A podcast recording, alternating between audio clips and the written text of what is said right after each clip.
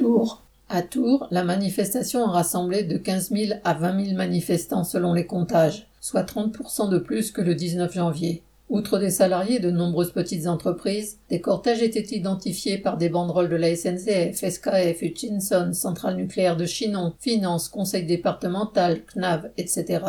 L'industrie pharmaceutique était bien représentée, avec les travailleurs des laboratoires cheminots, Delpharm, Sanofi et Fareva.